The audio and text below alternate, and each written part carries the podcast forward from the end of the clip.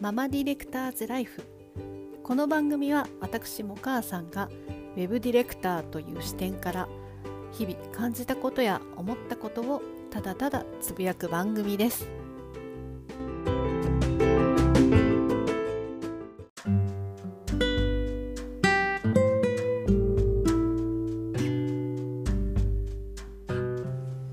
こんにちはも母さんです、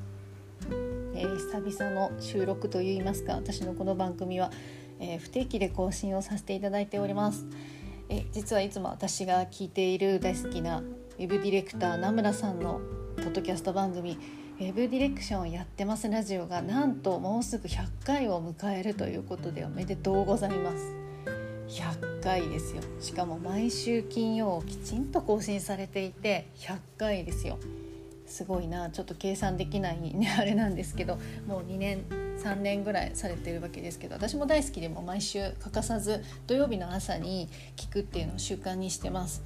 でまあ、いろんなウェブ業界のお悩みなどがお便りで集まりもうウェブ業界のね全てのなんかこうお仕事にまつわるお悩みとか相談みたいなのがこのラジオにねお便りで集まればいいのにっていうふうにちょっと思うんですけどやっぱり名村さんの視点でですねこういろいろ考えて、まあ、経営者でありプレイヤーでもあるで、まあ、27年ウェブディレクターされてきたっていうところから、まあ、いろんな経験をお持ちなのでね、まあ、そこからこうお話しされるのはやっぱりなんかこう説得性があるというか。私が話すことよりも説得性がやっぱり増すなっていうのをすごく感じております。で実は恐れ多いんですがあのウェブディレクションやってますラジオってウェブディレクションやってますブログっていうブログがあって、まあ、そこにラジオに届いたお便りがあのきちんと記事にされてるんですね。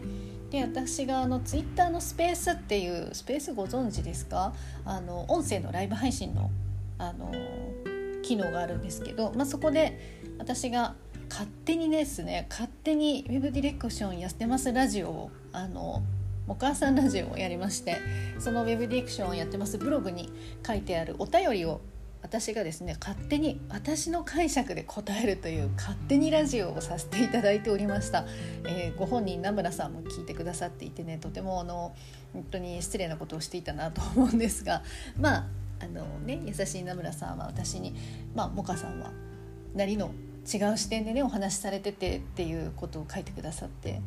優しいですね。はいあのまあ、でも私は私なりのもちろん視点はあるものですねあのなんかこういろんな人によってやっぱり仕事の、まあ、やってきたことの違いっていうのは絶対にあると思うし私はどちらかというと一人で仕事してるっていうこともあるので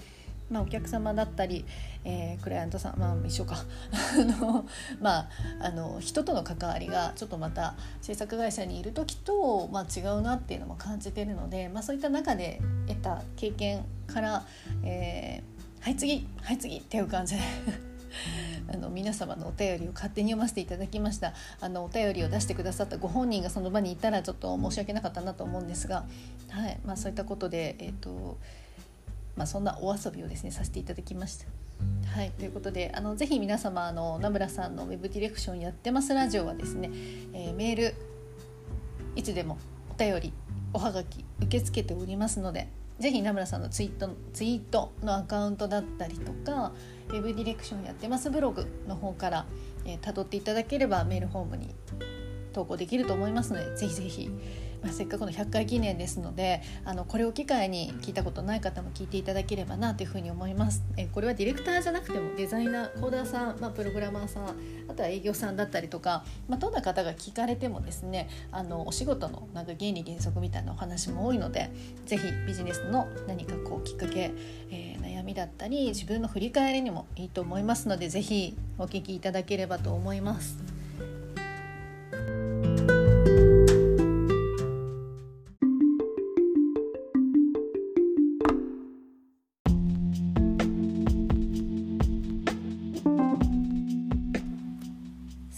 私のこのラジオに貴重な貴重なお便りが届きました、えー、ラジオネームコトンさんありがとうございます、えー、ママウェブディレクターさんの働き方について質問させてください、えー、私は小1と年中の子供がいて会社勤めをしていましたが勤務時間や休みの取りにくさから昨年退職しました。その後は就職せずウェブデザインコーディングを習得し少しずつ仕事をとっています。もちろん技術も収入もまだまだですが在宅なので何より子供のスケジュールや体調にも仕事を合わせやすくて今はとても充実しています。でも最近になってウェブディレクターのお仕事が気になっています。理由は制作を進める時のヒアリングや説明が楽しいからです。お客様に合わせて何をどんな風に聞いたり話したりするのかついワクワクしながら考えてしまいます。とはいえ食事時なところ私の性格に向いているのかよりもまず働き方がどうなのかを気になってしまいます。例えば Web ディレクターさんはお客様とのやり取りが多い仕事お客様のご都合の良い時間に合わせなければならない、えー、お客様の業種によっては夜とか子育てママには厳しい時間帯に Zoom やリアルでお話ししなければならないのかななんて考えてしまいます。えー、主に時間やフットワーク的なことで独身の方や男性のウェブディレクターさんだったら普通にできることが子育て中のママウェブディレクターさんだと厳しくなることもあるのではと感じています。ですのでお仕事をする上でうまく立ち回っていることや新人ママウェブディレクターを目指す上で意識するべきポイントなどのお話をお聞きできればと思います。ということではいありがとうございます。えーとねお子さんがまだ小1と年中ってことなので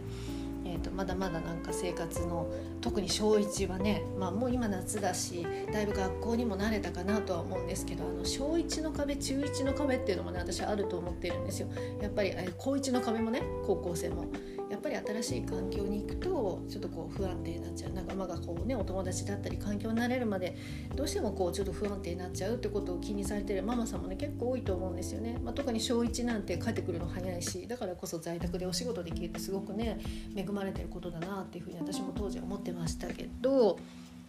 あの高1の壁ね意外とありますよ。うちの子もありました。3ヶ月でしたけどあの本人がね急に「あの俺さ」みたいな「ちょっと最近元気なかったじゃん」みたいな、まあ、理由がねそのあの同じ中学校の子が1人もいないから、まあ、なかなかクラスにも友達、まあ、そうは言っても話しかけれる子はいるんだけど部活で結構孤立しててさって言って、まあ、サッカーやりたかったんでね。どうしてもそのやりたいことやりたい勉強とサッカー部があるからっていうのもあったから、まあ、そこ頑張っていったんですけど、まあ、最初はねそういうこと言ってましたでもね最近めちゃくちゃ楽しいって言い始めて、まあ、先輩たちとかねその、えーと、みんな友達にもなれてクラスもねすごくあのみんな友達になれてもう今俺すげえ楽しいみたいなこと言ってましたけどやっぱそれでもねあのそういうハードルってあるんだなっていうふうにね思いました。まあ、そういうこともあるので、まあ、そういう意味でちょっとこう子供を近くで見れるのって、まあ、安心っちゃ安心かなっていう意味でやっぱり在宅でお仕事したいって方多いと思うんですけどまあ業界経験なしでねいきなりそうやってお仕事ウェブのお仕事されてる方がディレクターをするって結構ハードルが高いんじゃないかなとは思うんです。ただまあ今までのお仕事経験上例えば接客が得意だったとか何か提案するようなお仕事ねされてたとかっていう方であればもう大いにそういったものって生かされると思っているので、まあ、ちょっと古藤さんの背景がですねあまり見えてないっていうところで申し訳ないんですけどお一人で今の在宅の状態で、えー、どこかから仕事を頂いてる状態だっていうことをちょっと想定してお話ししますね。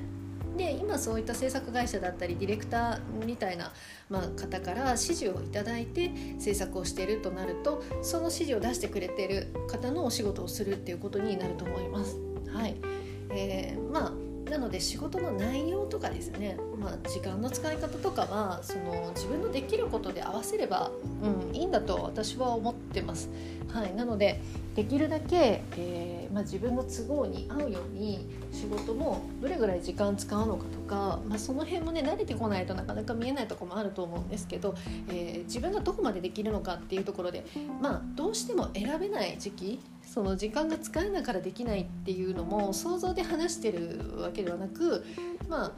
その制作会社さんのディレクターさんと話してみて自分ができるのかどうかって確認するとか、まあ、直接お客さんからお仕事いただく場合はその発注者さんとお話をして、えー、自分はこういうふうにこういうことができます、えー、例えばやり取りとかもこういう時間であの済ませたいというかこの時間内に収めたいと思ってますって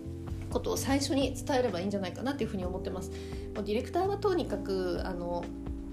まあ、交渉して話をして合意を取って進めていくってことも大事なのでその、えー、仕事の進め方っていうところの話もちゃんとあのお話できればいいんじゃないかなっていうふうに思います。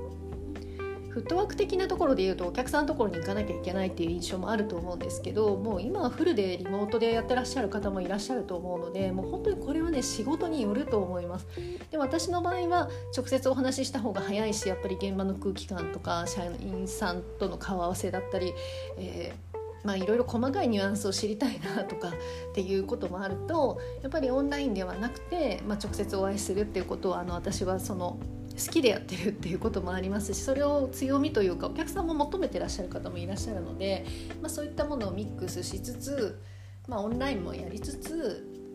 っていう感じですかね。でもまあなので移動する時間だとかもねありますし打ち合わせがどうしても移動で伸びちゃって延長保育したってことも結構保育園時代はあったかな。学あのね学童行ってた頃も結構ありました。はい。あの息子に一応聞いたんですよ小学校の3年生まで学童行ってたんですけど、まあ、一番最後にねお迎え行く機会がたまにあったんですよでその時どうだったって聞いたら、まあ、ちょっと寂しかったかなっていうのはね なんか覚えてるよっていうのは言ってました。はい、あの保育園時代はねあんまりそういう気持ちはなかったみたいで、うん、学童の時は少しちょっとかな悲しいなというか寂しいなっていう気持ちはあったらしいので、まあ、記憶としてはね残ってるみたいではありますね。ので、えっと、やらなきゃいけないってことはないと思いますそういったこと全て。あの本当にお客さんのお仕事にもよりますし、えっと、ご自身の交渉具合にもよりますしお客様の理解度にもよりますし制作会社さんの業務委託としてディレクターをやるんだとしたらその会社さんとのお約束っていうこともあると思うので必ずそこはお話をして合意取ってもらえればいいんじゃないかなって思います。とにかく時間の使い方っていうのがやっぱりママさんはねどうしてもあのテーマになると思うんですけど基本的にね、まあ、例えば病気をしたりするとまあ、在宅だからとは言ってもねその病院に行ったら半日潰れちゃうみたいな も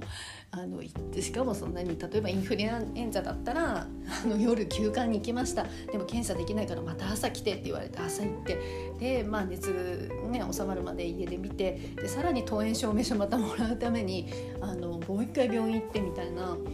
何回病院行くんだみたいな感じですけどやっぱりそれでもう仕事がほとんどできなくなる。で私はもうねもう常にパソコンを持ってやっぱり行ってました。短い時間でもいいから何か作業できればっていう感じでやってたので、まあ、当時はねほんと疲れてたなっていうのはね感じます。まあでもまあ、いろんなサポートをやっぱり必要とした方がいいと思うので、えーまあ、託児所だったりとかねファミサポだったりあと都心だったらあずままさんっていうところもねあのスポットで500円で預かってもらえて保険がついてるってサービスもあるので、まあ、そういったものとかもちょっと利用していただいたりとかですね。その時間を何かあった時にやっぱりそうは言っても急にあの状況が変わって調整しなきゃいけない。で自分が全部調整しないと周りが動けないっていうねその判断をやっぱり常にしていかなきゃいけない。ないお仕事なので、まあ、そういった時に時間をどうしても作らなきゃいけないってなった時にやっぱり助けてもらえる環境まあ、お子さんを見てもらえるような環境っていうのはもう準備しておいた方が絶対にいいと思います。まあ、これは他の仕事でもね一緒だとは思うので、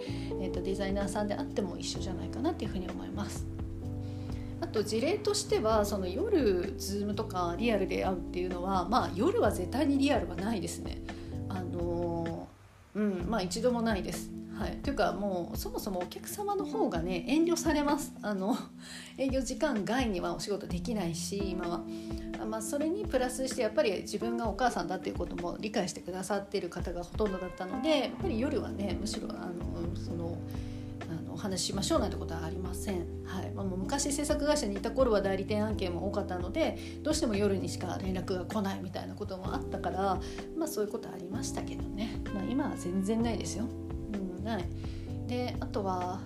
お客様の都合に合わせる件についてはこっちから時間をピックアップして出すようにするってことが大事だと思います。はい、何月何日の何時から何時まで何月何日からの何時までここしか空いてませんと、あのはっきりあの伝えた上で、えー、この中でピックアップしたんで状況いかがですかっていうのを聞けばいいと思います。あとはそうだななのでまあ時間のこと立ち回り方というかまず始めるかどうかあとディレクションがそもそも何の仕事でどういう仕事を自分が担うのかっていうところ、うんまあ、そんな感じかな。なので今の状況でディレクターという仕事が必ずあるわけではないので例えば今お仕事いただいている制作会社さんだったりお客さんからお仕事いただいてもディレクションっていう行為はまあ基本は制作の進行管理だとは思うから、まあ、それって絶対必要じゃないですか誰がやったって。だからまあその部分ができるっていう意味では別にディレクターという肩書きじゃなくてもいいんじゃないかなっていうふうに思います。はい、ただ、えー、分業制なのでね日本は結構分業されているから私は本当にディレクターだけっていう仕事を制作会社にいた時していたので、まあ、今はデザインだけをお願いしますっていうことが、まあ、あるからこそその上流の工程のねそのお仕事をしたいっていうことであれば、まあ、実際にそういうとこを任せていただけるようなチャンスを、まあ、制作会社さんだったりどこぞにね与えていただけるチャンスをあの得られるような信頼関係を築かれたらいいんじゃないかなっていうふうに思います。ま、最近ね私制作会社の社長さんに言われたんですけど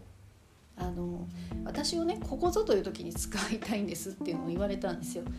ここぞという時って何だろうって思ったんですけど、まあ、つまりお客様はとってもこだわりがあったりとか、えー、とまだこうふわっとした状態事業が、うん、なんか定まらないだけどリニューアルしたいっていうので制作会社の方はやっぱりサイト制作を進めたいっていう気持ちが強いので、まあ、先へ先へとこう進めちゃうでもなんか合意ちゃんと取れてないお客様も納得してない状態で進んじゃってなんかうまくいかなかったみたいな案件をね受けたりすることもあるんですけど、私はどっちかっていうと最初にじっくり時間をかけてサイト制作が1から10まであるとしたらもう6割ぐらいがもうディレクションだって私は思ってるので。はいまあ、そういう、まあ、そこになってるそもそも作るものに対しての時間だったりあとはディレクション費用っていうちゃんと項目でお金をいただけるような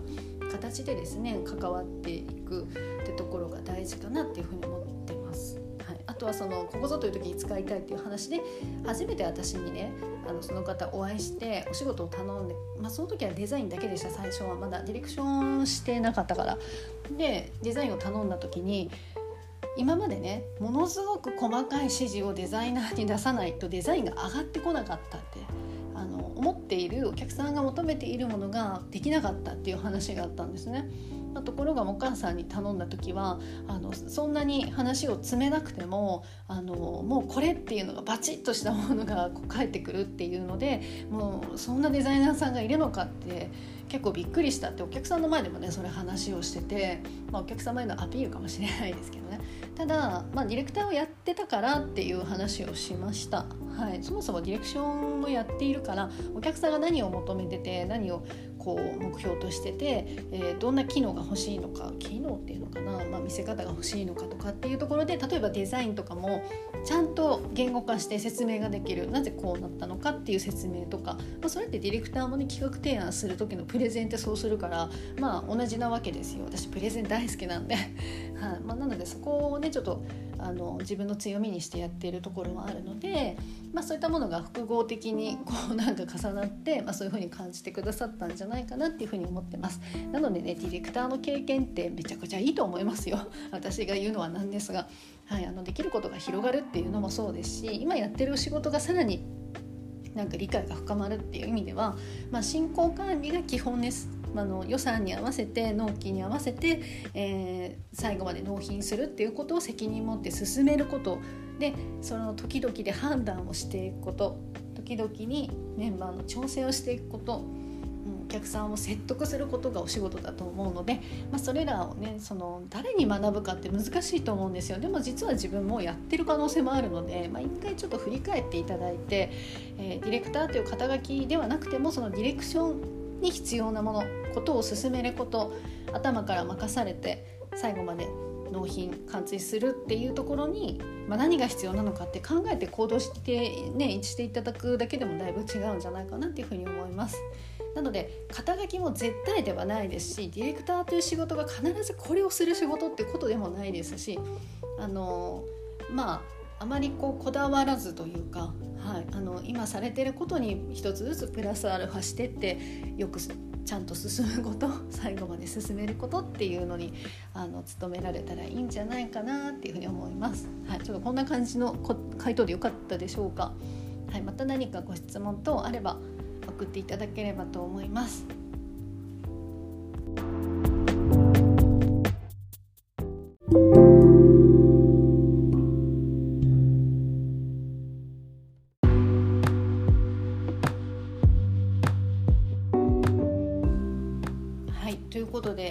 貴重なお便りをいただき、まあ、長々と喋ってしまいましたが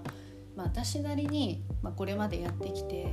いろいろ考えているんですけどやっぱり手法だけがね仕事のやり方ではないのでなんかこうかといっても想像がつかないお仕事って頭の中でいろいろ周りから聞いた話だったりかもしれないなみたいなのでこうね考えてしまうんですけど考え方をですね違う方向から一度考えてみたらあいろんな解決策あるなって気が付くと思うんですね。例えばさっきの時間が足りない夜遅くなるんじゃないかっていうのもまあ相手の人に聞いてみればいいと思います。それでいや絶対僕は夜じゃないと嫌だとか夜中じゃないといつでも自分の好きな時間に電話がしたいとかっていうことがあればあの先にそれ言えばいいと思います、まあ、そういったお客さんがね実はまあ例えばいなくてもですよ。そういったことをね私聞いたことがあるんですけどさすがにそれはねちょっとできないのでもう営業時間ないっていうところでちょっとやり取りさせていただきたいのででってそれでもよろしければまあ私受けることできますけどねっていう交渉もやっぱりね時には必要なわけですよ。まあ、それって予算交渉の時も結構必要で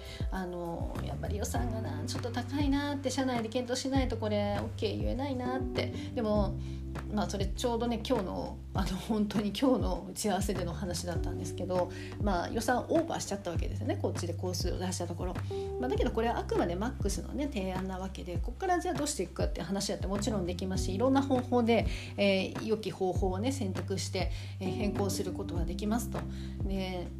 まあ、だけど僕はお母さんにどうしてもお願いしたいんだよねって言われたんですね。で、まあ、予算の話なので、まあ、他の方もねアイミスだとか、まあ、取っていただいたらだいぶ、まあ、違う値段も出てくるかとは思うんですけどねって言いかけたらいやいやいやもうそれでも僕はもうお母さんに100%お願いしたいと思ってるから、まあ、何としてでもちょっとこうみんなに相談してあとは、うん、どうしようかなって言ってたからまあ私なりにもねいろいろ考えてちょっと検討してみますねっていう話はしてまあまあまあここはあの急ぎの仕事ではなかったので、まあ、ちょっと話し合いというかあのすり合わせというかあまああれなんていうの？こういうのって。えーと、歩み寄り？みたいな感じかな、まあ、そういう感じで交渉してます。はい。まあ、なので、えー、相手の方もですねあの、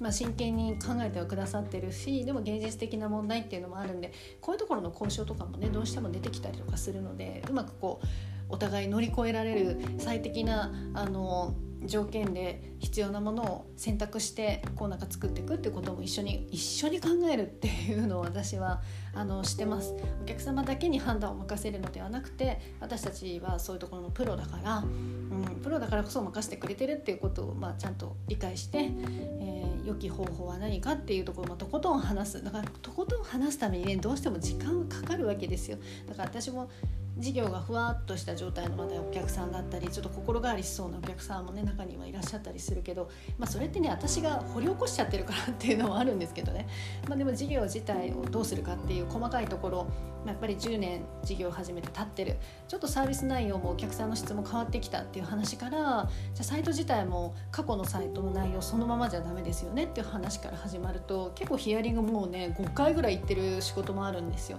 まあ、なのでそういったこともねあるのであの、まあ、途中でねそのあんまりにもヒアリングが多いから、まあ、制作会社さんのお仕事だったんですけど費用的な話どうしますかっていう話ももちろんした上でねでも制作会社もお客さんも私も満足するものまそれは制作会社が判断しなきゃいけないしお客様に費用の交渉するのかもわからないし、えー、まあ、制作に時間がかかってるからそこの駆け引きどうなのかとかいろんな背景がある中でやっぱり私も判断していかなきゃいけないけど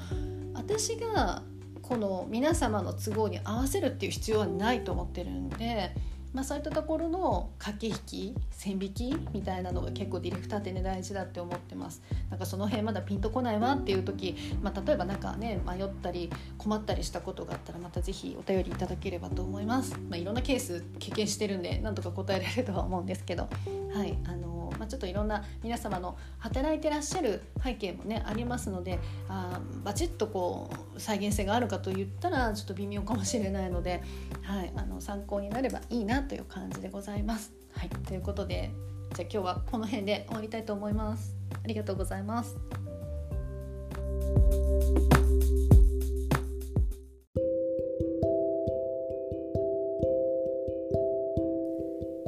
ママディレクターズライフこの番組では皆さんからのご意見ご感想をお待ちしております。ツイッターもかあさんを検索メッセージでお寄せください。次回またお会いしましょう。